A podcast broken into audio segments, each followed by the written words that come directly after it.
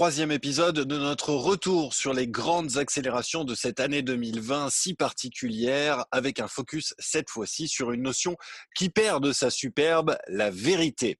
Même si Donald Trump quitte la Maison Blanche après une dizaine de mensonges par jour pendant quatre ans, c'est pas moi qui le dis, c'est la presse américaine, jamais la vérité ne semble avoir été aussi contestée, jamais elle n'a semblé été autant reléguée au rang de simple opinion comme une autre et jamais elle n'a porté le flanc à autant de théories du complot. Bonjour Laurent Bibard. Bonjour. Alors première question, hein, toute simple, pourquoi avons-nous tant besoin de la vérité? Il y, a, il y a deux choses. On pourrait formuler de la vérité ou de vérité. Euh, on ne peut pas vivre sans être orienté dans un monde dont on, on suppose qu'il fait sens. Et un monde dont on doit supposer qu'il fait sens, il représente notre horizon de vérité.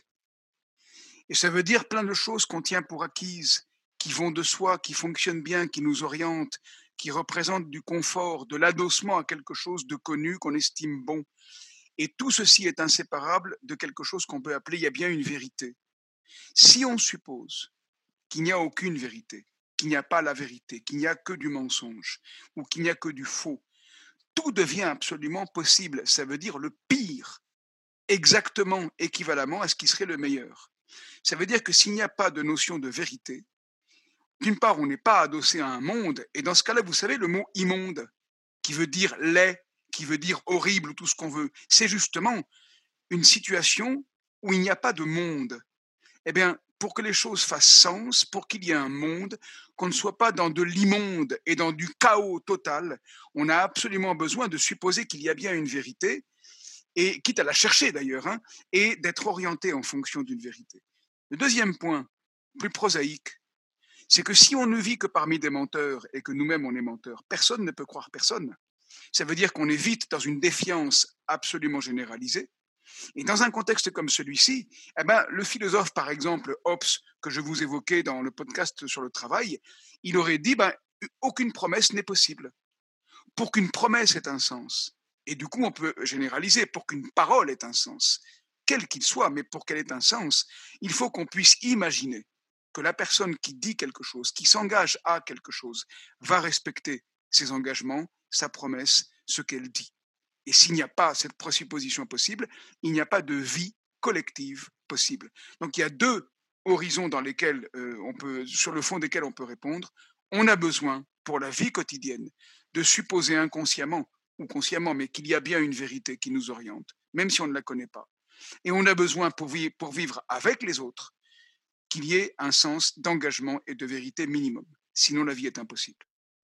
Alors la notion de vérité a été particulièrement mise à mal pendant cette crise par les difficultés à trouver de l'information fiable à laquelle se raccrocher dans un contexte de grande incertitude. Des scientifiques controversés comme Didier Raoult n'ont pas vu venir la seconde vague, mais de leur côté, les prévisions officielles du Conseil scientifique, qui était le bras droit du gouvernement et sur laquelle s'appuient largement les décisions, étaient elles aussi largement surestimées.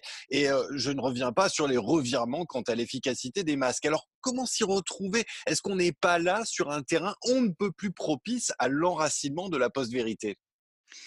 Je crois que non, on est sur un terrain qui est on ne peut plus propice à l'enracinement de nos désillusions par rapport à nos attentes. Quand on parle de Didier Raoult, quand on parle de la question des masques, quand on parle des revirements politiques, on ne parle pas de décisions arbitraires et menteuses, euh, se voulant délibérément arbitraires et menteuses. On parle de gens qui travaillent dans un contexte extraordinairement complexe sur des choses absolument inconnues il y a encore quelques mois. Absolument inconnues. Et donc on parle de gens qui cherchent, quels qu'ils soient, et même si entre eux ils sont en conflit et tout ce qu'on veut, c'est complètement secondaire. Quand on cherche, on n'est pas dans la vérité, on la cherche. Et le problème que vous évoquez maintenant n'est pas celui de la post-vérité, il est le problème de nos attentes, de nos impatiences, de nos angoisses, de notre désir que les choses fonctionnent bien. On aimerait bien que du tac au tac, d'un claquement de doigts, on nous sorte le diagnostic, un vaccin, que la chose soit réglée et qu'on soit plus confiné. Et c'est normal de vouloir ça.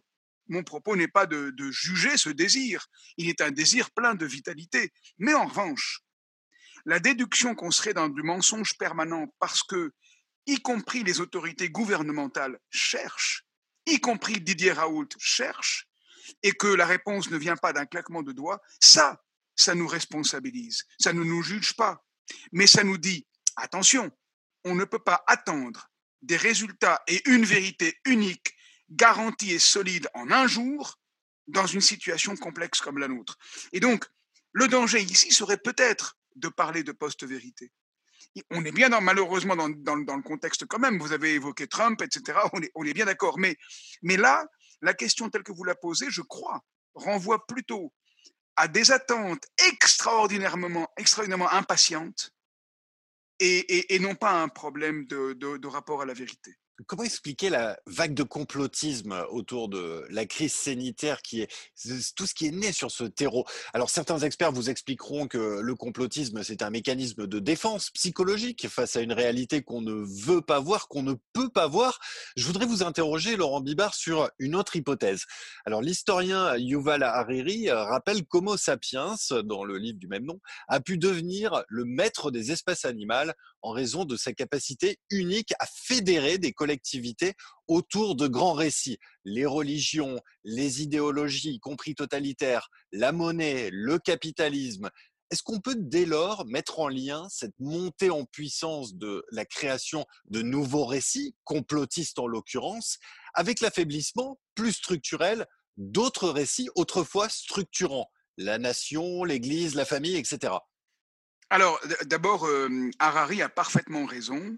Et ce que j'appelais avoir un horizon qui fasse monde, qui fasse sens, c'est exactement cet essai euh, de construction de récits qui, qui, sont censés faire sens. Et, sans doute que la situation est si complexe actuellement, et elle vient ajouter à une détérioration relative de, de récits anciens, classiques. Nous sommes en période de mutation, ça ne fait aucun doute. Et donc, on peut interpréter dans ce contexte-là les complotismes comme une construction de récits censés faire sens. C'est possible. Mais il faut être plus précis du coup pour bien, en comprendre l'enjeu. Et je pense que comment dire, cette réflexion maintenant est inséparable de celle de la question précédente. Le complotisme, c'est de croire qu'il y a des gens qui délibérément complotent pour mentir aux autres, et c'est s'écarter des faits en préférant croire des choses dont on est convaincu euh, par un phénomène de rumeur. C'est exactement ce qu'a été le nazisme, parce que le nazisme a été adossé à l'antisémitisme, et nous savons tous quel était l'argument complotiste euh, des nazis par rapport, au, au monde juif, c'était de dire les juifs sont les commerçants, ce sont eux qui sont les maîtres du monde économique et financier, ils s'enrichissent en créant un processus qui ne s'appelait pas alors déjà mondialisation, mais c'était ça qui était visé, il faut éliminer le judaïsme. Eh bien, les complotismes sont des simplismes, comme l'a été le nazisme, l'antisémitisme, c'est-à-dire c'est la fabrication qui rassure d'un bouc émissaire et qui permet d'expliquer le monde de manière simple, évidemment simpliste, qu'on croit simple et qui est radicalement réductrice. Ce processus d'identification d'un bouc émissaire a été décrit, travaillé par le sociologue René Girard de manière remarquable dans son livre en particulier Des choses cachées depuis la fondation du monde, une posture très très simpliste et malheureusement très humaine consiste à trouver des boucs émissaires pour s'expliquer la complexité du monde, quand on a peur du monde. Et donc les complotismes, c'est l'invention de récits, mais pas tout court. Ils ne sont pas neutres, ces récits. Ils sont contre des tas de gens qu'on voudrait trouver coupables de la complexité du monde. Le monde est complexe, on n'y peut rien. Notre grande défaillance, c'est d'avoir voulu l'oublier pendant à peu près un demi-siècle. Plus précisément, depuis l'effondrement du mur de Berlin, le monde entier quasiment vit dans une espèce d'illusion comme quoi, grâce aux technologies, par exemple, dont nous parlions lors, du podcast précédent, eh bien, nous contrôlerions tout et que du coup, le monde ne serait plus complexe. C'est pas vrai. Le monde a toujours été complexe, il le sera toujours.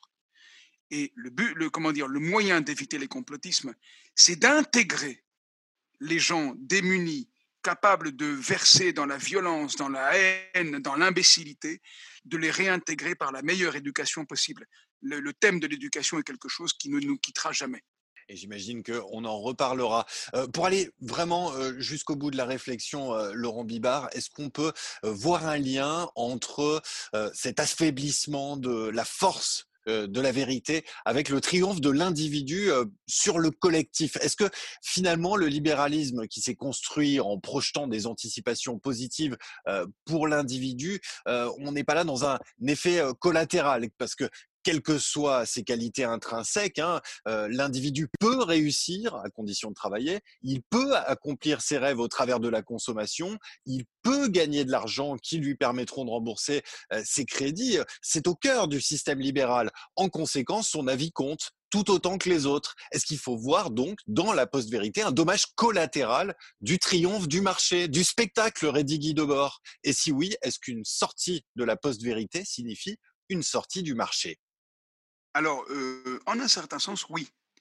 Il y a une, un glissement très, très insidieux, pas du tout délibéré, mais très profond, entre une proposition de droit, je vais m'expliquer hein, sur ce que je veux dire, et une réalité de fait. La proposition de droit ou normative consiste à dire nous sommes tous égaux les uns les autres.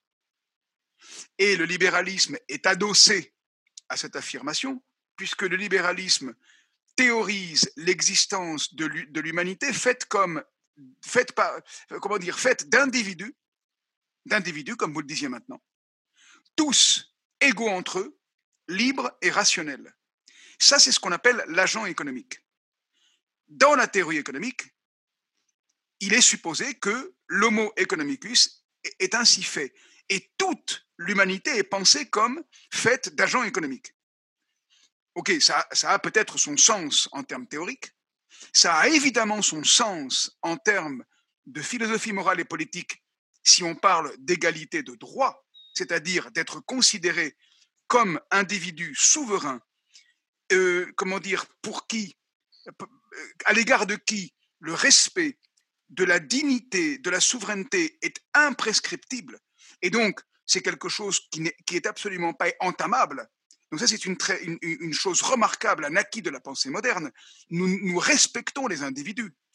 Mais dire que nous sommes égaux en droit et dire que nous sommes égaux en fait, ça n'a rien à voir. Or, la plupart du temps, actuellement, on présuppose une égalité de fait. Et ça veut dire qu'on perd le sens de l'éducation parce que des enfants qui sont des individus ne sont pas encore les égaux de leurs parents. Ça entraîne beaucoup de problèmes parce que, par exemple, les femmes, malgré l'égalité de droit, ne sont pas encore dans l'égalité de fait, loin de là. Et là, je ne pense qu'au plafond de verre, mais il y a bien d'autres inégalités et je ne rentre pas dans le débat. Et donc, si on présuppose qu'on est égaux en fait et qu'on oublie que ça, que ça n'est qu'en droit qu'on l'est et que l'égalité de fait s'acquiert, se conquiert, alors tout le monde va présupposer qu'on a tous droit à tout de manière égale et on ne comprendra plus ce que c'est qu'un travail d'éducation, d'enseignement, d'apprentissage. Et donc, je crois qu'en partie, on peut dire que derrière le complotisme, il y a un discours qui dit, mais on voudrait tout tout de suite. Mais je vais en quelque sorte plus loin que le complotisme, parce que je retrouve quelque chose qui est lié à la réponse que j'ai faite à votre deuxième question. On n'a pas la patience d'attendre. Cette égalité du droit qui va au fait fait que maintenant, tout le monde suppose que tout pourrait être parfait tout de suite. Tout pourrait être impeccablement fait immédiatement. Et c'est comme si on nous devait que tout soit parfait tout de suite. Mais ça, c'est une énorme erreur. La vie est faite de recherche, la vie est faite d'incertitudes, la vie est faite de difficultés. Et c'est ça qui fait l'immense responsabilité humaine. C'est qu'on est affronté à des tas de tâches, tout le monde. Personne n'en est exempt.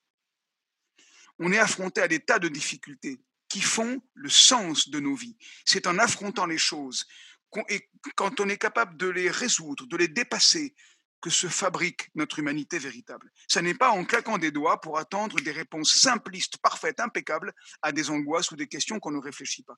Donc, en gros, il faut qu'on réapprenne que nous avons à apprendre sans cesse. Et à apprendre en l'occurrence la patience.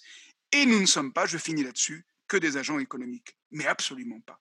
On est fait de bien d'autres choses. J'évoquais la famille dans le podcast sur le travail. Nous sommes faits d'émotions de tous autres ordres, comme l'esthétique, la recherche de la vérité précisément, dont il est question ici, etc., etc. Et on a bien compris que, encore une fois, l'éducation occupait une place centrale dans toutes les réponses à apporter à ces différents problèmes que nous évoquons lors de cette série. Merci beaucoup Laurent Bibard et je vous donne rendez-vous pour le quatrième épisode de cette série très bientôt qui sera consacré à un thème proche de la post-vérité puisqu'il sera question de liberté d'expression. Merci encore. Merci